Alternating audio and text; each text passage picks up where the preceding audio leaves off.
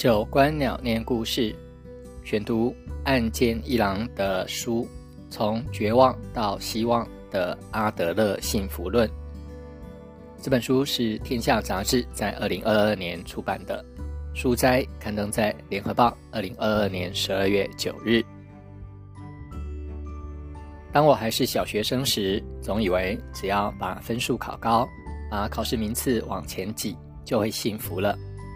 当我是高中生时，总以为考进一所知名的大学热门科系就会幸福了。当我毕业时，总以为进入一间知名的企业就会幸福了。当我在社会上工作时，总以为不断的追求职称，让薪水一年比一年更高，买房买车。就会幸福了。然而，在我三十多岁，即将迈入中年，在大公司上班，做着不错的工作，拥有着中阶水准的年薪时，我却并不快乐。为何我很努力的达到从小到大所谓幸福的标准时，却没有幸福的感受呢？老实说，我非常的迷惘。你们呢？你们认为幸福到底是什么？没能成功就是没意义吗？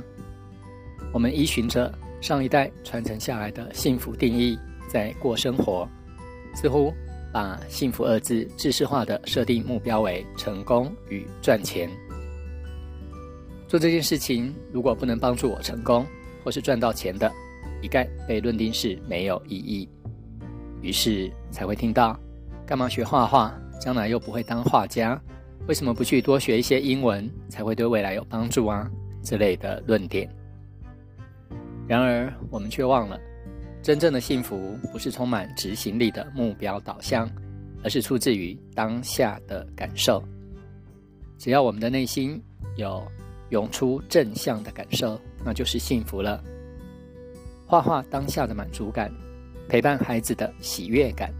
夫妻相处的自在感，工作时的成就感，备受肯定时的价值感，以及与亲友相聚时的归属感，如同这本书《从绝望到希望的阿德勒幸福论》，作者岸见一郎所说的：“人生没有标准答案，只有当下的最适选择，最适合的选择。”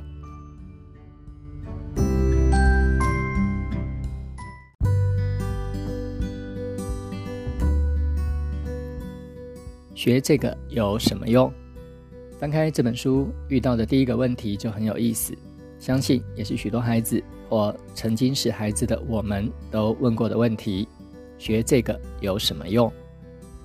多数孩子在求学过程中必然会问爸妈的一个问题，就是我们为什么要学这个？将来又不会用到。如果是我们，会怎么回应孩子呢？绝大多数的爸妈可能会这样回。你现在就是学生啊，不学这些要干嘛？问这么多做什么？反正你把书读好就对了。求学路上，我们的确会学到许多与成功赚钱没有直接关联的知识。这些看似无用的知识，到底为我们有什么帮助？岸见一郎老师这样说：帮助我们思考如何成为更好的人。其实。也是回应了每个人学习背后的重要动机，成就更好的自己。书中后续充满智慧的应答，都能够让爸妈当做参考，想一想可以怎么回应孩子，来个深度的对话。只是从小被灌输成功与赚钱才能幸福的我们，在价值观没有改变的情况下，这些引导的回答也是挺难说出口的。因为我们要先能够自己在感受上体会到幸福，才能引导孩子迈向幸福。从绝望到希望的阿德勒幸福论，是以对谈的形式来探讨幸福。从读书学习、职涯发展到个人内省，这样的书写方式非常的有意思。从一开始就很引人入胜，也因为很口语化，阅读起来是轻松的，没有丝毫的压力。如同在公园与智者、有智慧的人闲聊般的感觉，而且可以透过三位对谈人的生活困境与迷惘，反映到我们内在，进而引起共鸣。再有安建一郎老师很生活化的引导，会让我们有着不同的领悟与收获，内在充满能量，心思也更加正面，而且还能从中学习到阿德勒心理学的一些核心观念，如没有人做不到的事。你当然能追求自己的幸福，因为当每个人都能幸福时，就能成就幸福快乐的社会。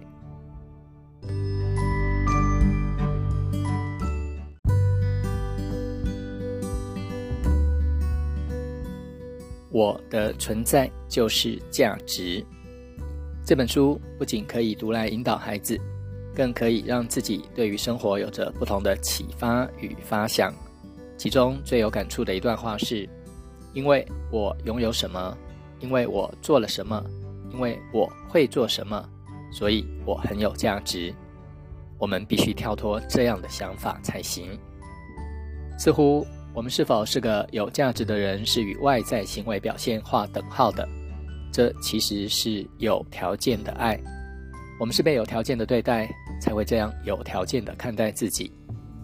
回想看看，当我们怀胎十月，期待着孩子出生时，对他的期望是什么？难道不是平安、健康与快乐吗？所以，人的价值并不在于你做了什么。而是在于你的存活。只要我有好好的活着，为家人而努力，享受着当下的每一刻，这就是美好的片刻，最幸福的瞬间了。无论是对自己还是孩子，应当是无条件的爱。虽然书中所提及的观点可能跟社会上的主流价值不同，但是都值得我们好好的深思。当我们阅读完后，合上书的那一刻，想一想，要怎么活着才是真正的活着呢？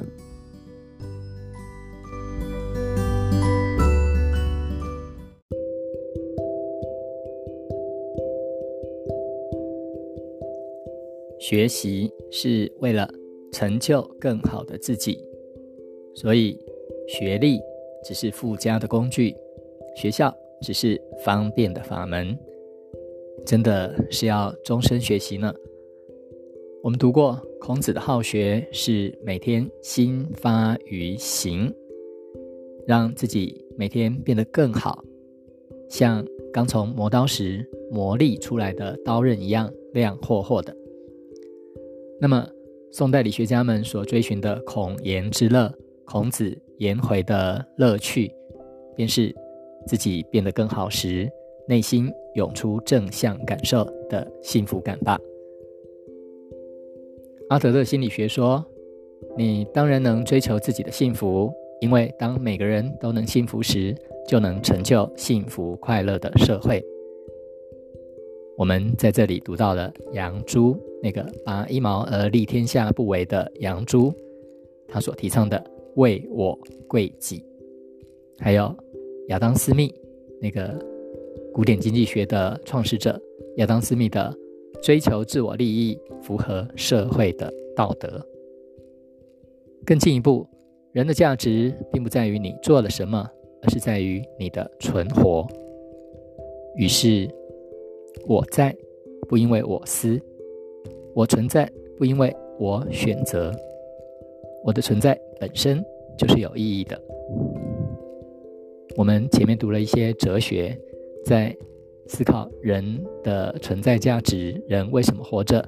这里是不是更简单了呢？我的存在本身就是有意义的。